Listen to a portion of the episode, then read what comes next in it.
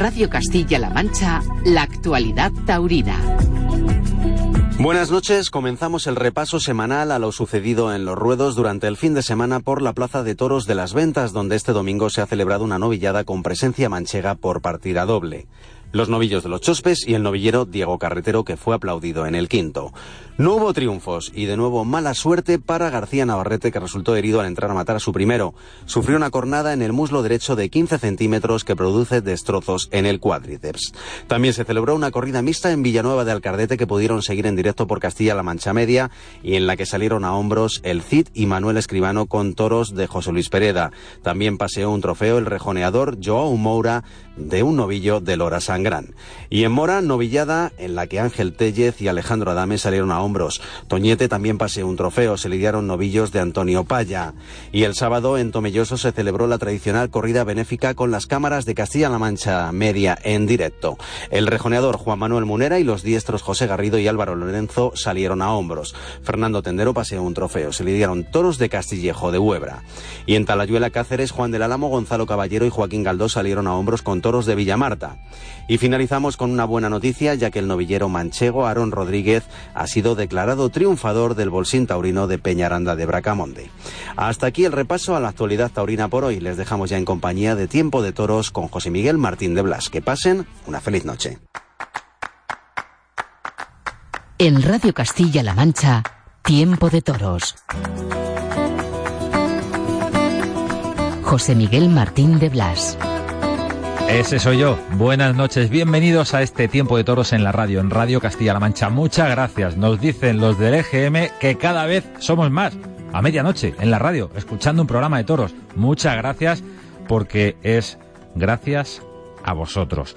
Hoy tenemos un programa sabrosísimo. Hablaremos de la Fundación del Toro de Lidia, de su nuevo capítulo en Albacete. Estará por aquí Cristina Sánchez. Hablaremos del alfarero de plata de Villaseca de la Sagra con su alcalde, con Jesús Hijosa. Hablaremos con un torero triunfador en Sevilla con la corrida de Miura y también con la corrida de la Rambla. Se llama Pepe Moral. Y también estará en tiempo de toros Javier Cortés. Torea el 2 de mayo. Un sueño. Torear la Goyesca de Madrid.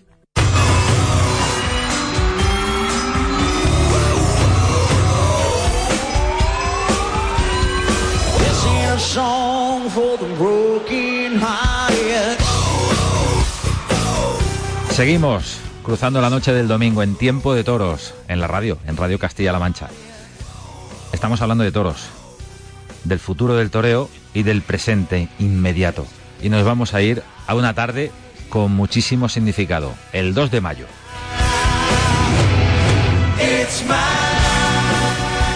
El 2 de mayo, en Madrid, la corrida goyesca, una corrida en la que torean Iván Vicente y Gonzalo Caballero. Y además, nuestro invitado hoy en Tiempo de Toros, Javier Cortés. Javier, buenas noches. Hola, buenas noches. Bueno, pues eh, todo un reto y todo un sueño, ¿no? Volver a Madrid después de los tiempos en los que no se te ha visto por la primera plaza del mundo, aunque se te vio en septiembre. Bueno, pues, pues sobre todo es un sueño porque volver a Madrid y, encima en la corrida Golleja el 2 de mayo, con lo que eso supone para un torero madrileño como yo, pues, pues es un sueño que se va a poder hacer realidad. Sabes que hay mucha gente pendiente de Javier Cortés. Sí, afortunadamente son muchos los aficionados que, que creen en mí y, que tienen muchas ganas de, de que, al igual que yo, llegue ya el día 2 para, para ver cómo transcurre la tarde. ¿Cómo ha sido la vida de Javier Cortés desde su alternativa en Vista Alegre?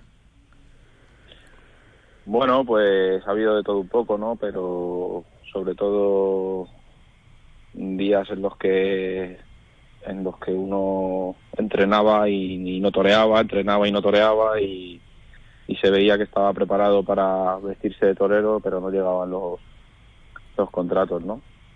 Pero bueno, sobre todo días en los que no he perdido la ilusión y la confianza en mí por, por seguir luchando en esta profesión. Se puede decir que el sistema taurino tiene fallos. A veces, o con demasiada frecuencia, me atrevería a decir que esos errores los puede subsanar el factor humano. Pero claro, el factor humano de un torero a prueba de paciencia.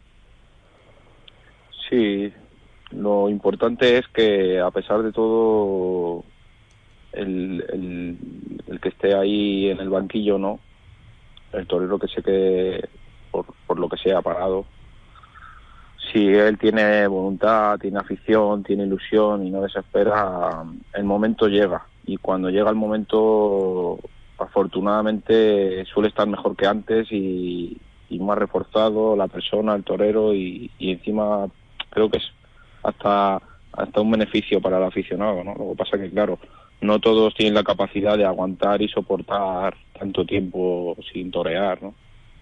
La travesía del desierto de no torear, estamos hablando de un torero como Javier Cortés, un torero que de novillero, bueno, pues eh, llamó muchísimo la atención. También recuerdo, por ejemplo, una faena tuya que vivimos en directo en Castilla-La Mancha Televisión, en Getafe, eh, ya de Matador de Toros. Y esa proyección, ese, ese ambientazo que tenía Javier Cortés, evidentemente no es toda la culpa suya que se haya perdido por el camino o se haya desvanecido. El sistema tiene errores y a esos errores se les puede poner nombre y apellido, no solo el de Javier Cortés, hay otros toreros que merecerían estar por lo menos a los ojos del público y luego que pase lo que tenga que pasar, ¿no? Sí, sí, es verdad que cuando uno carece de, de estar respaldado por, por una empresa o en estos momentos en los que pasa el toreo y tienes un apoderado humilde o independiente, es muy complicado mantenerse en el primer nivel, ¿no? En las ferias de matadores de toros. Cuando, cuando por ejemplo, pues, como en mi caso, pues, no se triunfó con rotundidad en, en los primeros contratos como matador de toros en Madrid, ¿no? Y es verdad que a lo mejor otros compañeros que, que no han tenido tanto tanto triunfo, tanto ambiente, al estar respaldados, pues se sigue manteniendo y, se les hace más fácil la espera, ¿no? Porque siguen toreando y, y es mucho más fácil para ellos el seguir preparándose, pero pero bueno, yo a pesar de todo aquí estoy, ¿no? Que es lo más importante, que a pesar de, de toda la dureza, de todo lo que he soportado, que eso solo lo sé yo y, y algunas poquitas personas que me, que me rodean en, esos momentos, que me han rodeado, que me han estado apoyando. Lo importante es que ahora mismo estoy aquí, que estoy anunciado dos tardes en Madrid y, sobre todo en, en, la corrida próxima del 2 de mayo, que, que como bien he dicho antes es una fecha pues soñada para, para mí. ¿Piensas que esos cuatro toros te van a cambiar la vida? Yo pienso que la vida ya me ha cambiado, ya me cambió hace tiempo y, ya está todo, ya está todo encaminado, ya está todo cambiado. Lo que tenga que venir vendrá y seguramente se salgan las cosas o no será todo para bien. Pero la vida ya me cambió, la vida ya, ya me tiene destinado algo y, y en ello confío. Ojalá sean en estos próximos dos toros del 2 de mayo y, y ya veremos, ¿no? Ya veremos, pero siempre, pues hombre, lo desea uno que sea lo antes posible, claro está. Desde tu alternativa en Vista Alegre, en 2010, en el mes de febrero, ¿cuántas corridas de toros ha toreado Javier Cortés? Pues, si no mal recuerdo, son 17 o así, 17 corridas de toros. 17, sí. Sale casi, casi a, a dos corridas por año. Sí, lo que pasa que ha habido tres años que he estado sin torear nada. prácticamente, vamos, ni, un festival apenas. No me he vestido ni de corto en, en, España.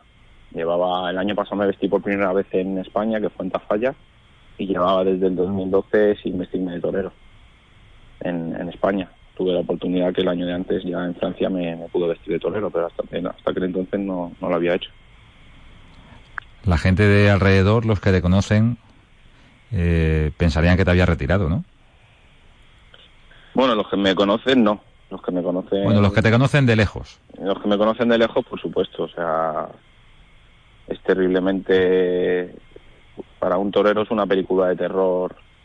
Un torero como yo, conocido en mi barrio, por ejemplo, en mi época buena, pues era una película de terror bajar a la calle diariamente, porque siempre te encontrabas con el típico vecino que no es taurino, pero antes veía movimiento y ahora no lo ve, ¿no? Entonces ya piensa que, que te dedicas a otra cosa, que no toreas o que has tirado la toalla y eso es muy duro para un torero. Encontrarte todas las mañanas con un simple eh, con un simple hombre, con una simple mujer, un, un vecino, una vecina que te, que te preguntaba, te interrogaba por, por tu vida sin, sin saber nada de ella. ¿Y eso cómo se soluciona? Bueno, pues al principio está revelado un poco, ¿no?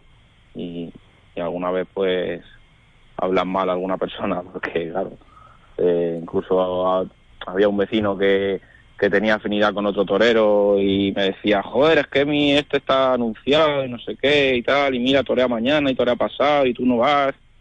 Y digo, ya, claro, es que... Sí, la, la discreción habitual, ¿no? Sí, es que tu vecino va toreando por 2.000 euros y yo no puedo acceder a eso. Entonces, cosas así, ¿no? Tienes un poco esa rebeldía, ¿no?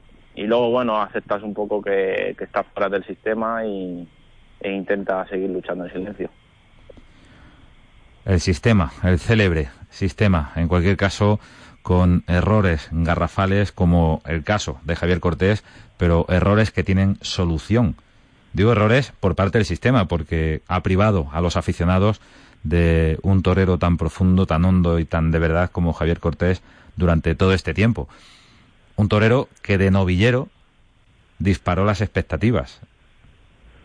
Y tuvo que llegar al mes de septiembre pasado, Javier, para en una tarde en la que además no hubo orejas, todo el mundo volviera a hablar de ti.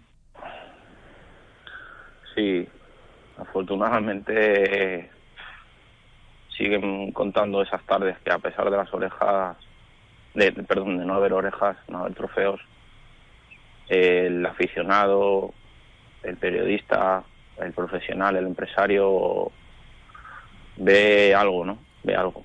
Y esa tarde del 17 de septiembre eh, no hubo trofeos, pero algo tuvo que haber, ¿no? En, en mis actuaciones con los dos toros para que todo el mundo hablara bien y todo el mundo se volviera a ilusionar y volviera a creer en mí y, haya visto que, que soy el torero que, que, un día ilusioné a mucha gente y, y, ahora mismo estoy en un momento en el que puedo seguir haciéndolo, ¿no? Eh, seguir ilusionando y, y colmando las expectativas. Los años de travesía del desierto, ¿cómo, ¿cómo se superan desde el punto de vista humano, económico, de todo tipo, porque, claro, eh, de algo hay que vivir.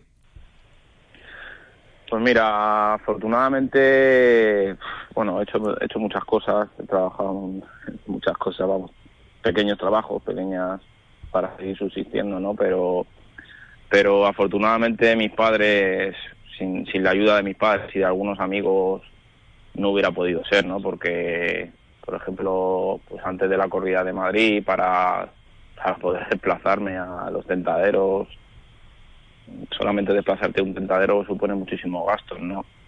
De, combustible, de comida, de, de todo. Y, gracias a, que mis padres humildemente han podido ayudarme y, algún amigo también pues siempre me echa un cable, pues he podido prepararme, porque si no, no hubiera podido hacerlo.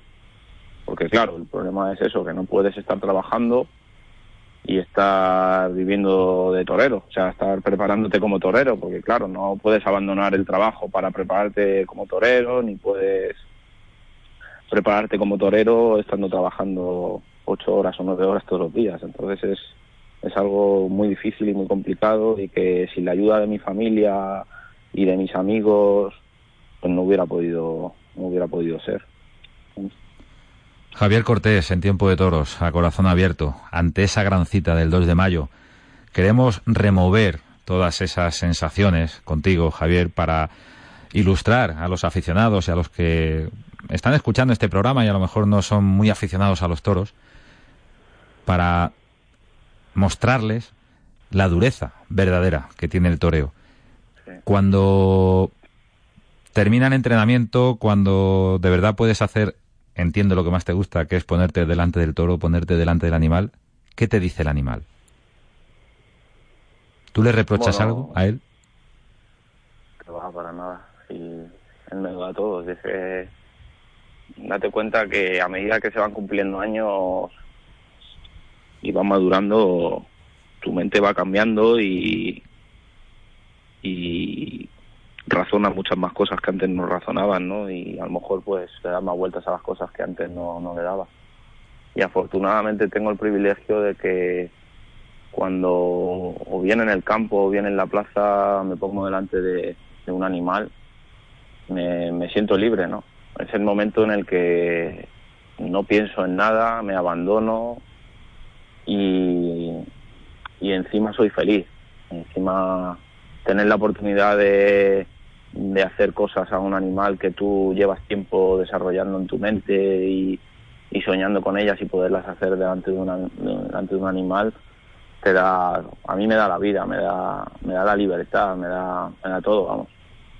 O sea hay días que después de todo el tiempo que he llevado luchando sin torear apenas en el campo ha habido días en el campo que cuando me han salido las cosas que yo llevaba dándole tiempo vueltas a, la cabeza, pues, pues decía, incluso le decía a un amigo, digo, mira, si me muero ahora me da lo mismo, porque, porque lo que he vivido yo esta tarde aquí no, no me lo va a quitar nadie. O sea, no importa ya lo que tenga que venir, con esto ya es, es, es casi suficiente. Tengo pagado a todo, todo, todo lo que he estado sufriendo y luchando durante tiempo. Y eso es lo más bonito que hay, ¿no? La relación con el toro entiendo que, que nunca jamás se ha deteriorado, ¿no? Como torero. Pero va, al revés, es lo que te digo, o sea, el toro es el que me saca de, de mi mundo interior, de, de mis problemas, ¿no? Afortunadamente el toro es el que el que te lo da a todo. A mí no me ha quitado nada y todo me lo ha dado el toro. Todos mis amigos, mi, novia, todo, o sea, me ha dado todo el toro. Es que le tengo que estar agradecidísimo al mundo del toro desde el primer momento en el que estoy en él. Javier Cortés, en tiempo de toros. Javier Cortés, un torero madrileño que va a torear su primer 2 de mayo en las ventas. ¿Soñabas con algo así cuando estabas en la Escuela de Madrid, cuando empezabas como novillero?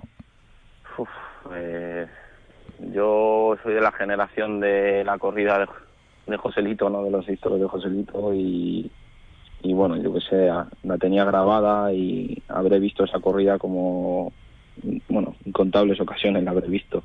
Y yo jugado en la Goyesca del 2 de mayo y, y bueno, la verdad que, pues hombre, uno de niño sueña, pero llegar hasta aquí a medida que van pasando los años sabes lo mucho que cuesta y, y, ahora la verdad que no me lo creo, no me lo creo. Me parece algo su, tan bonito y tan, me parece hasta irreal, ¿no? Que después de todo esté anunciado el 2 de mayo en Madrid en la corrida Goyasca. A ver si se te va a olvidar ir a la plaza. No, voy sin querer ya, voy con los ojos cerrados a Madrid. Javier Cortés, eh, un torero que de novillero rozó la puerta grande de Madrid en varias ocasiones, porque no fue ni una ni dos en las que, en las novedades en las que pudiste salir a hombros. Y se cruzó la espada, se cruzó otra cosa. Sí, la, verdad que tuve la oportunidad de, de torear bastante en Madrid de novillero y, y, algunos días por la espada, otros días por el presidente, pues nunca rocé, vamos, nunca atravesé la puerta grande, la rocé muchas veces, pero nunca la, la atravesé. Pero bueno, tenía que ser, tendría que ser así, ¿no? Me, me lo tendrá guardado el destino algo más bonito y, y espero, como hemos dicho antes, que sea el 2 de mayo. Sería precioso. Por soñar que no quede. Sería justicia poética, ¿no? Claro, no, por soñar que no quede y, y bueno, que, que sea cuando tenga que ser, ¿no? Y, y bueno, seguiremos aquí enamorados como estamos del toreo, que es lo más bonito del mundo, y en esa relación que hemos hablado antes con el toro, que, que para un torero es fundamental. Javier Cortés, muchísima suerte en Madrid Muchísimas el día gracias. 2 de mayo en esa corrida goyesca. Suerte también para tus compañeros, por supuesto, para Iván Vicente, para Gonzalo Caballero. Los toros son de Joselito, además, precisamente. Sí. Mencionabas antes esa, esa tarde histórica de José Miguel Arroyo Joselito. Bueno, pues ahí están los mimbres. Sí, ojalá que haya mucha suerte, que no pido nada, ¿no? Simple que, que vista un toro a cada uno, a cada compañero, a mí, un toro nada más, y que podamos demostrar cómo somos mm, como torero, ¿no? Y, encima que, la gente se lo pase bien y disfrute, que, que eso es lo más importante, que la aficionado disfrute. Suerte a Javier Cortés, muchísimas gracias por estar en este tiempo de toros, en la víspera prácticamente, de torear en las ventas una corrida decisiva. Buenas noches, torero. Buenas noches, muchas gracias.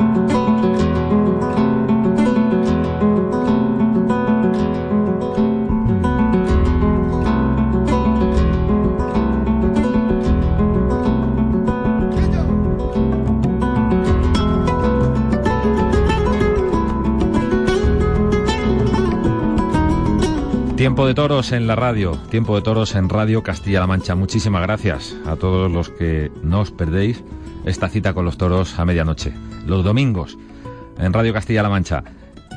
Nos vamos a Sevilla, nos vamos a Sevilla porque en la última de feria, en la última corrida de toros, apareció de nuevo Pepe Moral.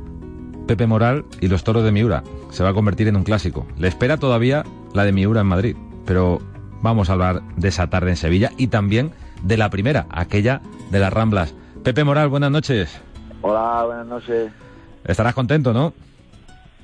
Sí, contento, ¿no? Una feria pasada de abril para mí muy importante y feliz y contento.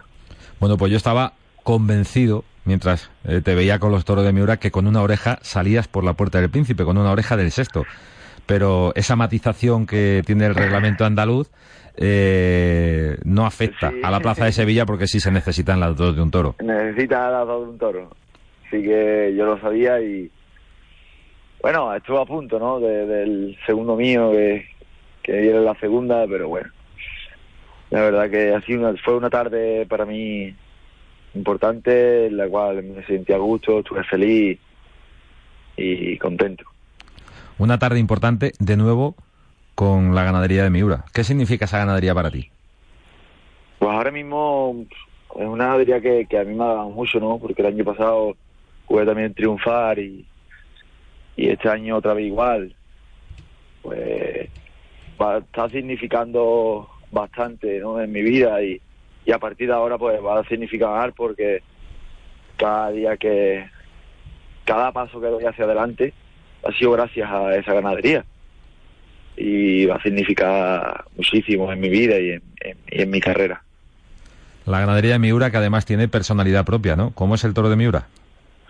El toro de Miura es diferente a todo, es diferente. Te mira diferente, viste diferente, tiene una sensación de, de, ti diferente, ¿no? Es un toro que, que no te mira el cuerpo, sino que te mira los ojos. Y eso impone, ¿no? Y es un, es un toro que tiene un carácter muy muy peculiar y, y todo lo que tenga hay que hacérselo pronto y en la mano, ¿no?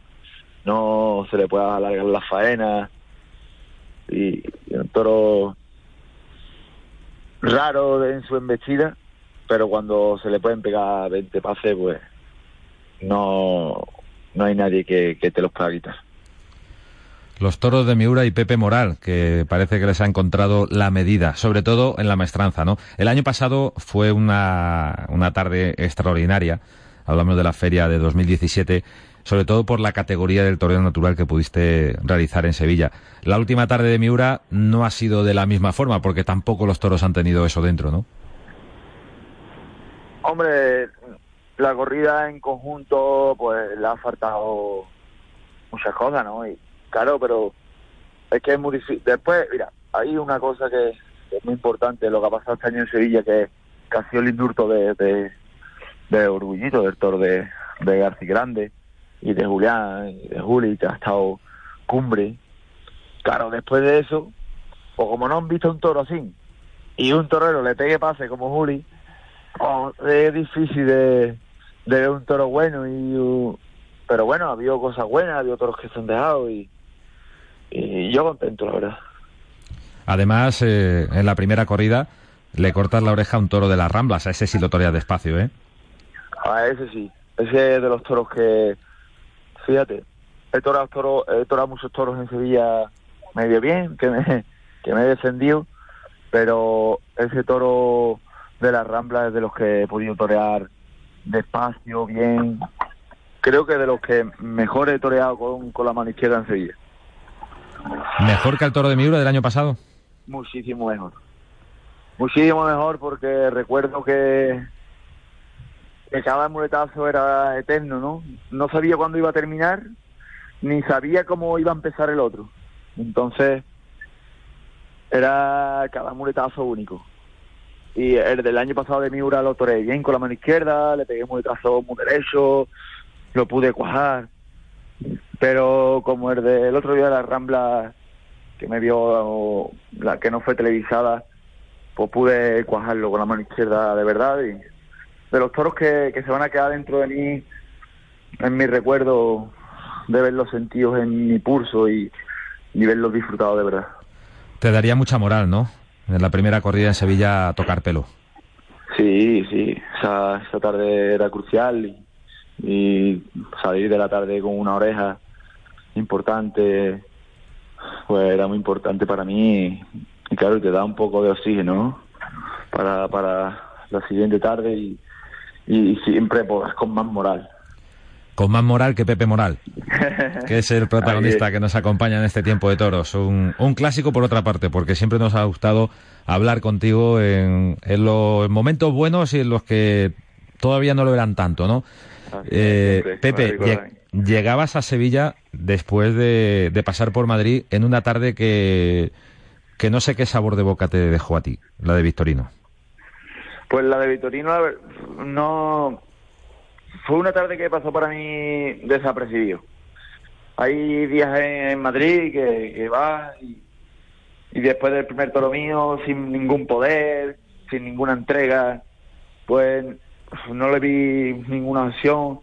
El segundo, pues no fue malo, pero tampoco fue bueno. Jugó un poco la cara a media altura, no tuvo mucho. Tampoco le vi con. Después, eh, Forte, que tuvo un lote muy bueno, que estuvo el tío Cumbre, pues era su tarde y cuando hay veces que, te toca, te toca. Entonces no hay que ir en contra de, del destino.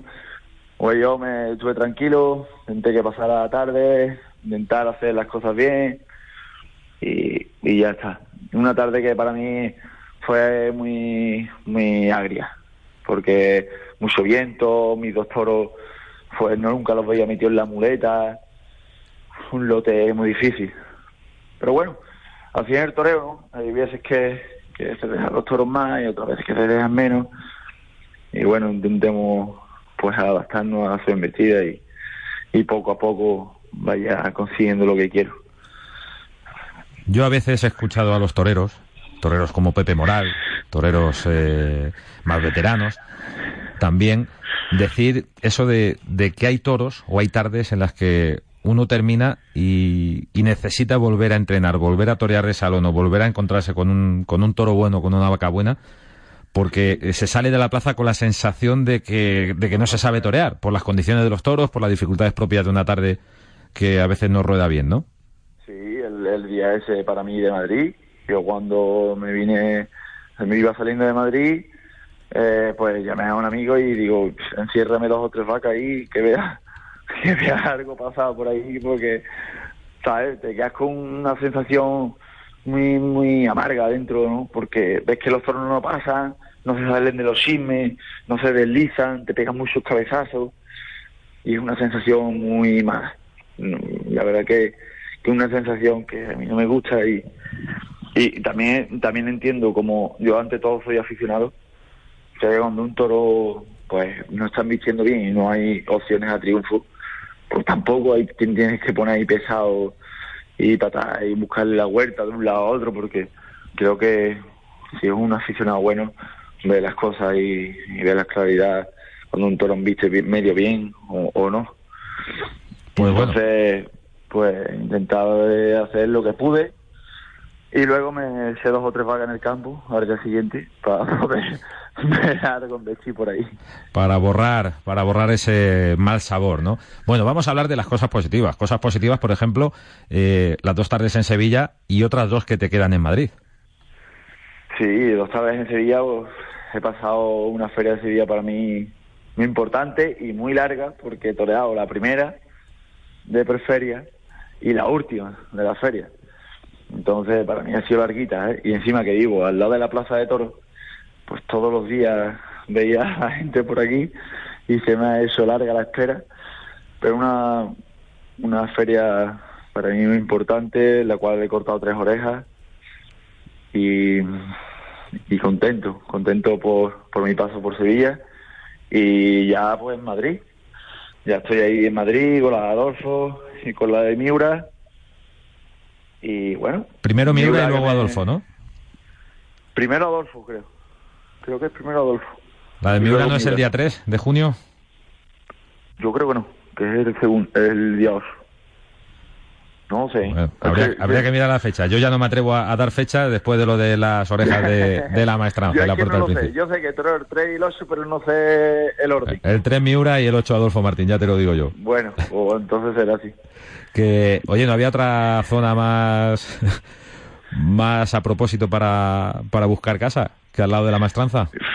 Eh, hombre, yo tampoco la he comprado, ¿sabes? La casa es de mi mujer. pero es la que había, pues aquí vengo. bueno, bueno, pues eh, eh curiosidad satisfecha, ¿no? Yo tardo de aquí a la plaza, si en mi casa ahora mismo, pues tardo un minuto.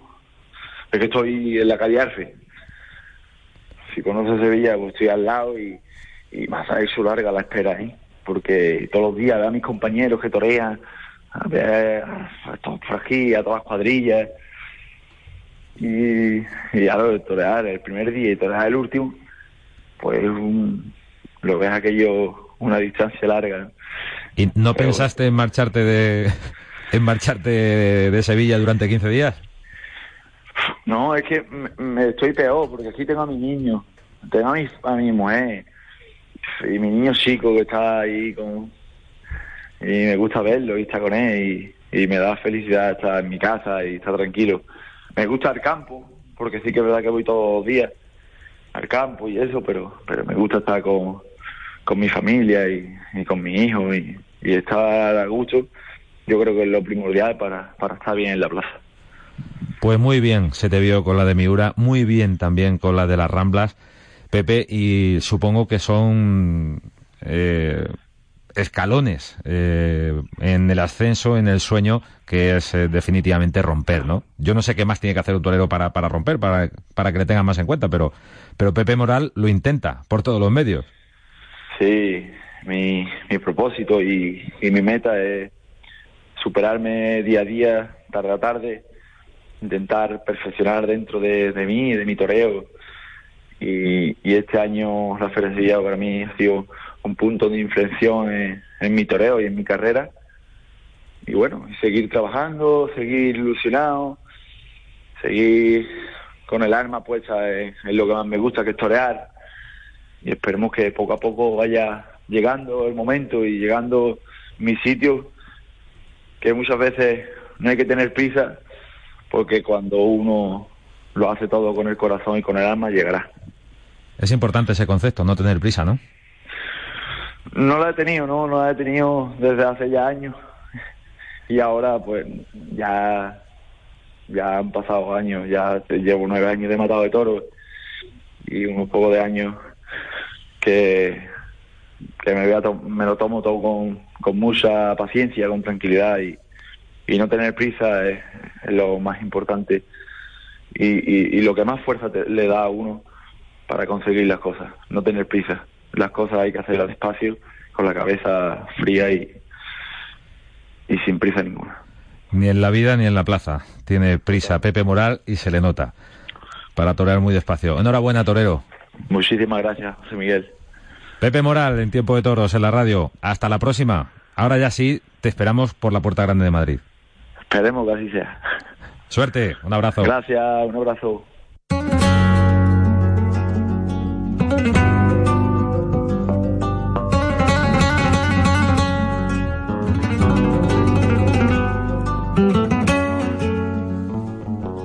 Tiempo de toros, ya sabéis, en la radio, en Radio Castilla-La Mancha, en la noche del domingo.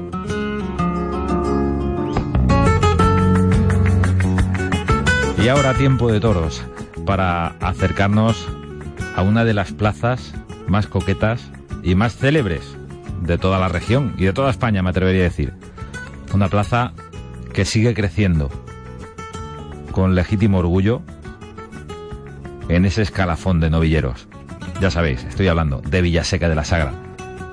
Villaseca de la Sagra ya tiene cartel para la final del quinto certamen alfarero de plata. José Fernando Molina, Aarón Rodríguez, Miguel Senén, Diego García, Leandro Gutiérrez y Borja Collado. Esos son los toreros Leonardo Gutiérrez, que van a hacer el paseillo el día 30 de junio en un evento que vamos a vivir juntos en Castilla-La Mancha Media, con una novillada de hermanos Sánchez de León. Eso será el 30 de junio, pero como ya tenemos cartel y han terminado los tentaderos, saludamos a Jesús y Josa. Jesús, buenas noches. Buenas noches, José Miguel. El alcalde del pueblo más taurino de España, Villaseca de la Sagrada. Uno de ellos, uno de ellos. ¿Cómo ha ido, ¿cómo ha ido la cosa, Jesús? Eh, después ya de todos los tentaderos, también con los cambios de hora, los cambios de día por el tiempo, bueno, pero todo, todo ha salido bien, ¿no? Sí, pues muy bien. Además que yo he visto además un, una edición con un nivel muy importante cómo están las cosas ahora mismo, chavales que prácticamente no torean, sin caballos, que tienen muy pocas oportunidades y demás.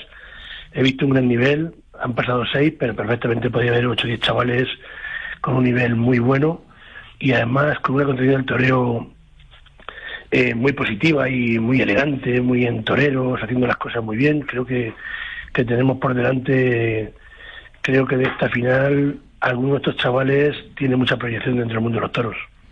Eso es importante, ¿no? Eh, que, poco a poco, bueno, pues eh, yo creo que desde el primer momento, pero que los mejores se den cita y tengáis donde elegir, ¿no? Para, para una final de altísimo nivel. Sí, siempre, siempre de tener que haya no solamente seis, sino que haya dentro de los 25, que muchas veces incluso los 25 dejas fuera, dejas fuera gente que a lo mejor incluso podría estar entre los 25 porque es muy difícil elegir. Con los que hemos tenido en, en la convocatoria es muy difícil elegir 25, pero bueno, intentan más o menos un poco, pues, eh, consensuando con los directores de las escuelas que conocen perfectamente quién está un poco más adelantado, pero que está un poco más adelantado, pero que cualquier te puede sorprender. Porque si, si vemos, por ejemplo, el certamen del año pasado, ¿quién pensaba que Jorge Molina podía ser el triunfador? Que quizá era el chaval más noble de todos los que se han presentado. Y ahí lo tienes. O sea, que cualquiera eh, chaval que tiene concepción buena del toreo y que tiene facultades te puede dar un, un salto un día y se te presenta ahí como triunfador de cualquier certamen. Esto se hacen de novillos sin caballos. Y bueno, por esto sí que hemos visto, te digo que hay 10 o 12 chavales con una proyección muy buena y que mira por ejemplo ahora mismo pues se queda por ejemplo fuera Villita porque pues vino le tuvo una becerra a lo mejor muy exigente ese día tenía la cabeza más en la final de Almedo que era el día siguiente que en Villaseca y son circunstancias que pasan y eso pero que son chavales que tienen un oficio y una proyección muy buena y a lo mejor no entra en la final pero que, que sí que eso siempre es bueno tener donde una baraja donde elegir pues para que al final tengamos una, una, una final con nivel importante también ha sido participante. Se me ocurre el nombre al mencionar eh, tú, Jesús, a, a, Villita también eh, ha sido participante en los tentaderos, en el alfarero de plata, pero no ha entrado en la final. El otro finalista de Arnedo. Eh, comentabas que, que, Villita no estaba, Jesús Cuesta tampoco está en la final y eso habla del nivel, porque estamos hablando de dos novilleros eh, con, un, con unas condiciones extraordinarias, ¿no? No menos que, los que están en la final, ¿no? Aarón, Borja Collado, Diego García, Leonardo Gutiérrez, Miguel Senén, José Fernando Molina, eh, algunos de ellos muy cerca del debut con caballos incluso. Sí, sí, justamente más.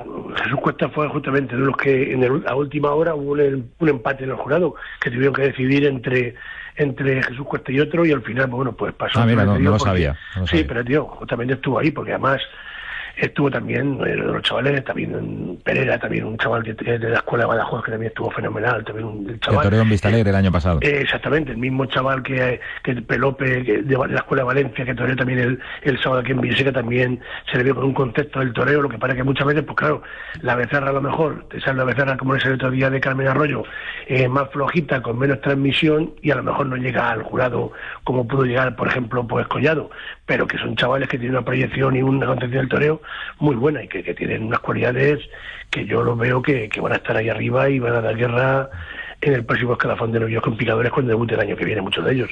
Collado que acaba de ganar el, el bolsín de Candeleda. Bueno, y hay, y hay, toreros ahí como, como Aarón o como José Fernando Molina que a los que ya hemos visto y, y andan muy bien. Sí, sí, no, a mí Aarón me impresionó, además con una vaca de Flor de Jara que, estaba muy flojita, pero con una calidad y la templó. Yo, a mí, particularmente es el torero que, que más me ha puesto los pelos de punta de los que he visto de los novilleros porque toreó con elegancia, con un temple, con una dulzura esa becerra que, que, exigía exactamente no bajarle la mano a media altura, pero templarla, y estuvo estuvo cumbre el chaval, estuvo cumbre porque porque eso hay que hacerlo, no es fácil cuando una becerra a media altura torea, se te has que llevar con los vuelos de la muleta, de que no, te no eso porque rápido se le caía, porque estaba muy flojita, pero pero vamos, tuvo cumbre el chaval, cumbre. Bueno, pues la final del Alfarero de Plata ya tiene participantes, ya tiene seis novilleros. Es importante también esa fórmula, ¿no? Que, haya seis, no, no, no hacer una terna.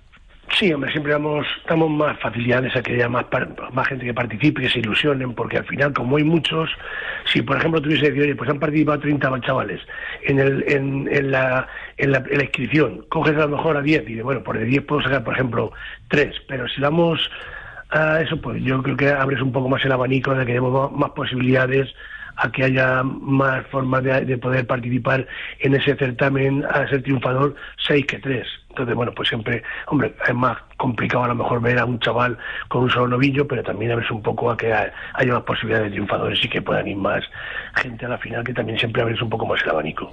¿Qué balance haces, Jesús, de, de los tentaderos, de la asistencia, de, de los novilleros también? ¿Cómo ha ido todo? Pues muy bien, vamos, yo lo he visto muy positivo porque cada año viene más gente y sabemos que los tentaderos, pues para mucha gente a lo mejor, pues es un poco a lo mejor más monótono, más hay que entender un poco, hay que ver, eh, no es igual hacer un tentadero en una plaza pública donde hay un público que a la vez la gente tiene más, a lo mejor a un sitio, una, una plaza cerrada, pero bueno, pues que hayan venido algunos días 500, 600 personas a un tentadero, creo que dice mucho de, de, que esto va por buen camino y que la gente lo va siguiendo y bueno, también ha habido becerras de mucha calidad y, creo que bueno que, que de cara a lo que es la filosofía de, de, un certamen como este, que da a conocer a chavales sin caballo, gente que todavía nadie les conoce, o muy poquita gente les conoce, y que le vas abriendo la puerta para que se vayan a conocer el mundo del toro, creo que es un bagaje muy positivo y una apuesta importante para que estas muchachas tengan posibilidades. Estamos hablando con Jesús Hijosa, alcalde de Villaseca de la Sagra, en torno a esa final del alfarero de plata. Eso será el 30 de junio, lo viviremos juntos en directo en Castilla-La Mancha Media, como estos últimos años, y también viviremos en directo el alfarero de oro en septiembre. ¿Qué nos cuentas? ¿Hay, hay carteles? ¿Cómo está la cosa? Hay algunas cosas que ya se van haciendo, hemos empezado poquito a poco, vamos a esperar un poquito a ver que todos los novilleros pasen por Madrid, por Sevilla y las primeras novilladas que se van dando y bueno, hombre, ahí Ochoa estará seguramente como triunfador al, bueno, como segundo triunfador por el Colombo. Ya matado de toros y hay algunas cositas que se van perfilando, pero todavía no hemos empezado a dar grandes pasos hasta que veamos un poco, pues bueno, pues cómo pasan todos los chavales por Madrid, por Sevilla, viendo un poquito cómo, cómo está esto con lo, con lo difícil que es lo que hablamos muchas veces, que lo que no es normal es que Villaseca tenga que estar mirando a Sevilla, a Madrid, a ver quién está bien para poderle en Villaseca, cuando lo más normal es que los chavales pasasen por Villaseca y fuesen a Madrid. Antes de Madrid, claro. Exactamente, con el bagaje de un alfarero, un zapato y una espiga de oro en la mano para decir, he cortado las orejas en la feria de novilladas y ahora vengo a Madrid llamando a la puerta con fuerza pero esto está, esto está cambiado y esto está así difícil. Y bueno, por, por, rematar un poco los carteles, pues, aunque más o menos en la cabeza, pues más o menos tenemos un poco la idea de que novilleros puede estar en, en Villaseca y sobre todo en algunas graderías que son hierros más exigentes, pues hay que poner a chavales que tengan oficio y que hayan resuelto papeletas ya como esa, o que hayan toreado en ferias o novilladas de esos encastes que al final son los que lo resuelven y, y pueden estar ahí para el máximo conocimiento tanto de las novilladas como de los chavales. La elección de esas novilladas, Baltasar Iván, La Quinta, Monteviejo, Cebada Gago, Dolores Aguirre, también marca, ¿no? Lo acabas de comentar, Jesús. Eh, se necesita mano de obra cualificada, novilleros que, que tengan un oficio, lo, lo, cual no deja de ser también una paradoja en un certamen de novilleros, puesto que estamos hablando de, de gente que está empezando, ¿no? Sí, pero hay, hay, que, hay que valorar también una cosa. Cuando se viene a certámenes como el de Villaseca, donde el novillo tiene una presencia importante, hay que buscar gente que tenga oficio. Tampoco puedes poner chavales eh, que han debutado. Hombre, hay algunos que a lo mejor, por ejemplo, yo he visto a Álvaro Lorenzo en Villaseca con tres novilladas, pero le habíamos visto ya con el desparpajo delante de novillos en el campo. Y con 200 vacas en el cuerpo. Efectivamente, o con novilladas, o novilladas sin caballos, donde le veías que podía, que estaba exigiendo ya un novillo serio y más, y hombre, te puede venir un chaval como esto, como le pasa, por ejemplo, vino Gardel, pero que cuando hay novilladas serias con cuajo y con hierros que, que piden personalidad, pues hay que buscar chavales que estén rodados y que tengan oficio, porque si no, al final se de muy, muy cuesta arriba el estar dentro de la cara de un novillo que prácticamente ya es casi a punto de cumplir a cuatro años que es un toro. Estamos hablando de Villaseca de la Sagra, de los toros en Villaseca de la Sagra. Eh, ¿Algún día volveréis a anunciar una corrida de toros, Jesús? Creo que sí, yo creo que sí. Yo tengo... Esto es noticia, cuenta, cuenta. Yo tengo cuenta siempre que tengo una en mente. El otro día me decía un apoderado que apodera a un torero emergente ahora y que acaba de salir por la Puerta Grande de Madrid, que se le apoderado de Álvaro Reto. Pero como entré aquí muchas veces en la plaza y estuvimos aquí otro día tomando una Coca-Cola y hablando de eso, y decía, yo, sí, hombre, yo haría una corrida excepcional, con tres alfareros, está claro. El tema es poner de acuerdo a los apoderados, no a los chavales, porque lo más difícil es poner de acuerdo a los apoderados, porque es un pueblo modesto, no podemos salir de un presupuesto y entonces, bueno, pues yo le decía, hablándolo, hombre, una me gustaría mucho hacer, por ejemplo, una, una, una corrida de toros ahora mismo con Roca Rey, Álvaro Lorenzo y López Simón, por ejemplo, que son tres triunfadores del, del Alfarero de Oro y que están ahí ahora mismo en lo más alto del escalafón y que están ahí luchando por, por, entrar en todas las grandes ferias. Algunos ya están como Roca Rey y otros que luchan por, por meterse, como Álvaro Lorenzo. Y bueno, pues sería bonito hacerla, pero claro, hay que poner de acuerdo los apoderados porque los gastos de una corrida ya con gente que tiene cierto nivel, pues es muy costoso y no podemos permitirnos tampoco esos lujos. Por eso muchas veces es luchar por las novilladas porque es algo más módico del precio y al final pues es lo que estamos. Pero en un momento puntual, pues para celebrar un, un aniversario de la Plaza de Toros o una cosa así, pues sería bonito hacer una corrida de toros que siempre con tres figuras del toreo pues es agradable y apetecible de ver en, en Villaseca. Pues eh, está claro. Bueno, ahí tienes también otro otro candidato. Has hablado de López Simón, Rocarrey, Álvaro Lorenzo, Colombo. Colombo ya Colombo, matador de toros, claro. es el último alfarero de oro. Incluso Ginés Marín, que se premia la mejor, la mejor faena en igual. Vamos, que, tres chavales estos que, que están emergentes, que buscan ahora, que tiran mucho del público y que siempre es bonito y demás y que están en un, en un buen momento pues hombre, sería bonito verlos en, en pero ya te digo que es un poco complicado por los costos que tiene el montaje de la corrida. Y por el aforo que hoy por hoy tiene la plaza, Exactamente, por eso, que habría que poner las entradas a un precio eh, a lo mejor que se va un poquito de la mano para poder cubrir los gastos y no perder dinero con el, con el tema de la, de la corrida. Y aquella opción que en un momento sí que hablamos, Jesús, de, de por módulos ampliar la plaza de toros, ¿Es un viejo sueño? ¿Está metido en el cajón? ¿Está debajo de la alfombra? Hombre, es una cosa que siempre está ahí, pero yo primero quiero verla todas las tardes de la feria llena, poner el cartel de billetes 5 o 6 tardes y entonces decir, oye, eh, la gente viene a Villaseca, llena a Villaseca y nos pide ampliar, pero ese es un reto que creo que, que el público le tiene que pedir cuando llene Villaseca hasta la bandera y digamos nos hemos quedado cortos y tenemos que ir un poco más. Entonces, bueno, sería una opción pero técnicamente siempre se podría hacer, ¿no? Sí, técnicamente está preparada para poder ampliar sin ningún problema, porque al ser las plazas prefabricadas hoy día no hay ningún problema en poner una grada supletoria, en hacerlo prácticamente con la misma estructura que tiene ahora mismo la plaza, se podría hacer perfectamente y encajaría dentro de lo que quedaría igual que está ahora mismo prácticamente la plaza. Habría que desmontar la cubierta para subir la fila para arriba. Exactamente, pero cogerla y subirla para arriba, pero bueno, es una cosa que tampoco es costosa, pero que sí que creo que lo tiene que demandar el aficionado que vaya poniendo muchos carteles de billetes para irlo pensando. Pues eh, muchísima suerte en la temporada. Hemos hablado del alfarero de oro, pero hablábamos al hilo de ese cartel en el que ya hay finalistas en el alfarero de plata, que será el 30 de junio. Repite la ganadería Hermano Sánchez de León. ¿Cómo va a ser la novillada, Jesús? Que el año pasado tuvo tuvo su mira. Pues, la novillada. va a estar muy el tipo del año pasado, un poquito más, más bonita, más torera. Además, me gusta más que la del año pasado. La veo más fina. Una novilla que va a ser muy igualada porque este año hay 20 y tantos novillos para poder elegir. El año pasado teníamos la circunstancia de que había nueve novillos, tampoco podíamos salir de lo que había si queríamos lidiar la ganadería de los Sánchez de León. Entonces, la novilla vino un poquito por encima de punto, todo el mundo lo sabemos, es una cosa que está ahí, pero yo este año va a ser una novilla bonita, interesante, eh, con cuajo, pero creo que lo que debe ser para una final de una novilla de un certamen como el de, como el de Villaseca. Pues esa es la fecha, 30 de junio, la final con José Fernando Molina, con Aarón Rodríguez, Miguel Senén, Diego García, Leonardo Gutiérrez y Borja Collado. Suerte para todos. Nos vemos en los toros, en Villaseca. Jesús. Muy bien, pues mucha suerte también para vosotros y, y que ese día podamos disfrutar de una gran final y veamos que realmente dentro de del mundo del toro todavía hay proyección, que aparte de pocas oportunidades que hay para los chavales, hay gente con mucha afición, con mucha ganas de ser torero y que ponen todo de su parte para intentar reivindicarse en este mundo tan difícil como es el mundo de los toros. Antes de despedirte, Jesús, una, una pregunta que se me ocurre eh, al hilo del alfarero de oro. ¿Os habéis planteado también, eh, por ejemplo, en el apartado ganadero, en alguna feria, no digo el año que viene ni el siguiente, cuando sea, eh, pero ha pasado por tu cabeza, por ejemplo, reunir ganaderías solo castellano-manchegas o solo toledanas?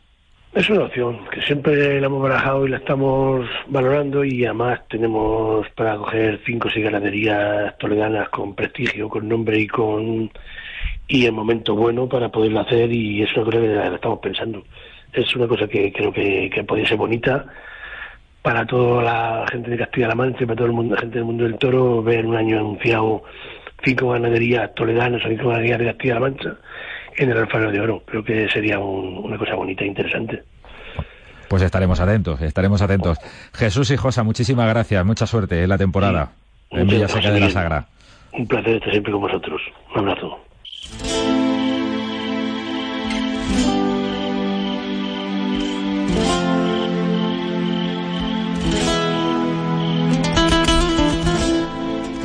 Aquí seguimos en Tiempo de Toros y ahora queremos interesarnos para que conozcáis otras cosas que está haciendo la Fundación del Toro de Lidia por eso que se llama delegaciones.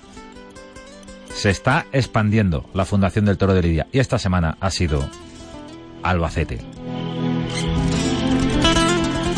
En Albacete ha estado una amplia representación de gente de la Fundación del Toro de Lidia, pero hoy queremos en este tiempo de toros un personaje especial. Cristina Sánchez, buenas noches. Muy buenas noches. Compañera, ¿qué tal? pues muy bien, compañero, fenomenal. Encantado de, estar aquí otra vez con vosotros. Bueno, eh, ahora te llamamos en calidad de patrono de la Fundación del Toro de Lidia. ¿Qué ha pasado en Albacete esta semana y qué es eso de abrir delegaciones? ¿Qué significa? Bueno, las delegaciones o capítulos, como nos gusta a nosotros llamarlo, para que, bueno, parezca eh, yo creo que más bonito, ¿no? El, capítulo son, yo creo que es algo prioritario ahora mismo en todo el plan estratégico de la fundación, que como, bueno, es, es grande y es, y es ambicioso, pero es súper importante ahora mismo en todas las provincias abrir este tipo de, delegaciones para que, eh, de algún modo, todo lo que venimos diciendo, que la fundación somos todos, que esto va desde fuera hacia adentro, no desde dentro hacia afuera, y que al final por eso mismo, ¿no? Como, como somos todos, las delegaciones consta, pues, de ir creando acciones, que sea todo mucho más fácil a la hora de moverse, que haya en cada en cada provincia un núcleo duro que mueva a los aficionados, ¿no? Que tenga esa capacidad, pues, para desde mover los colegios, las universidades, eh, hacer actos culturales, eh, todo lo que se pueda hacer alrededor del toro, no solo en sí la corrida o la feria que tenga que tenga la ciudad, no poderla mover y a través de, de, todo esto lo que hacemos es un movimiento social yo creo que como nunca ha habido ha habido en el toro. Y esto es algo que es urgente precisamente por eso no porque cuando hay cualquier problema es mucho y, y, surgen problemas incluso desde las provincias no desde los distintos ayuntamientos y que podamos tener esa capacidad de trabajo y sobre todo de, de defendernos y de, de alguna manera en cuanto pasa algo que desde cada delegación se pueda poner manos a la obra sin necesidad de que cuando te enteres ya sea tarde, ¿no? Lo que, lo que esté pasando desde ayuntamientos o desde cualquier otro sector, por supuesto. En el fondo, estos capítulos suponen una mayor cercanía con el aficionado, ¿no?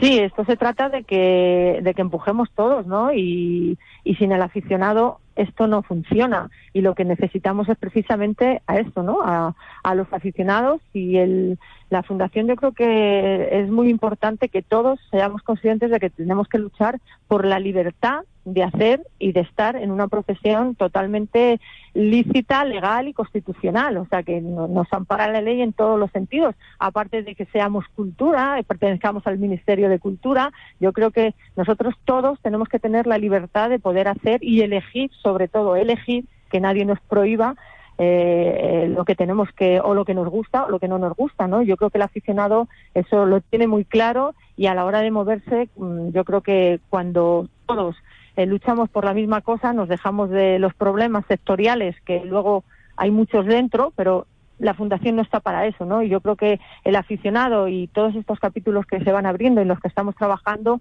eh, el mensaje es muy claro, ¿no? Es muy claro, es muy positivo y la gente tiene muchas ganas de trabajar. Lo bueno es que encontramos personas que, que quieren seguir luchando, que quieren cambiar esto y cambiarlo de la manera, yo creo que más positiva, ¿no? El hacernos presente, en valorar nuestra profesión, en valorar la tauromaquia y en ponerla en la sociedad en el, en el lugar donde se merece.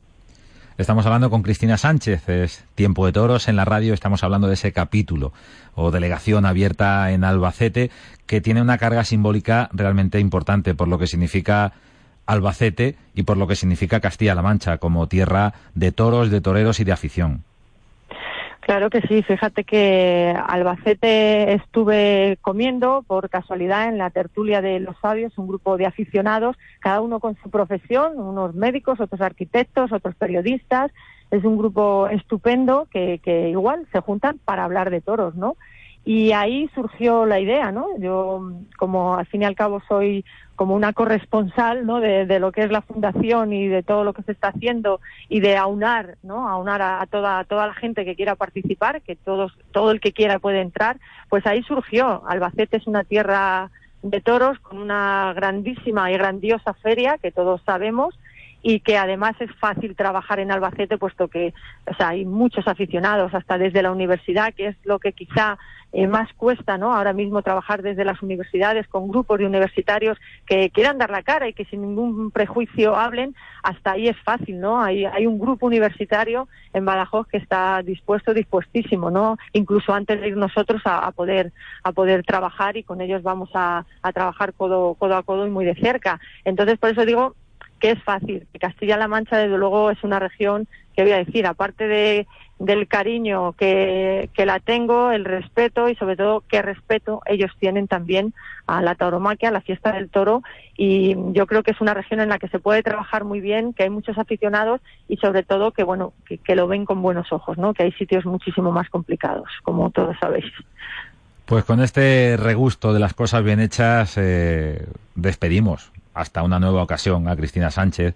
Nos ha contado esta apertura del nuevo capítulo en Albacete. Importantísimo que la Fundación del Toro de Lidia llegue a la mayor parte del territorio español y en este caso Albacete es una de las plazas fuertes. Muchas gracias Cristina y enhorabuena. Pues muchísimas gracias a vosotros por siempre recoger todas las noticias, de ayudar, de apoyar a la fiesta y bueno, que os echo mucho de menos. Un beso muy fuerte a todos.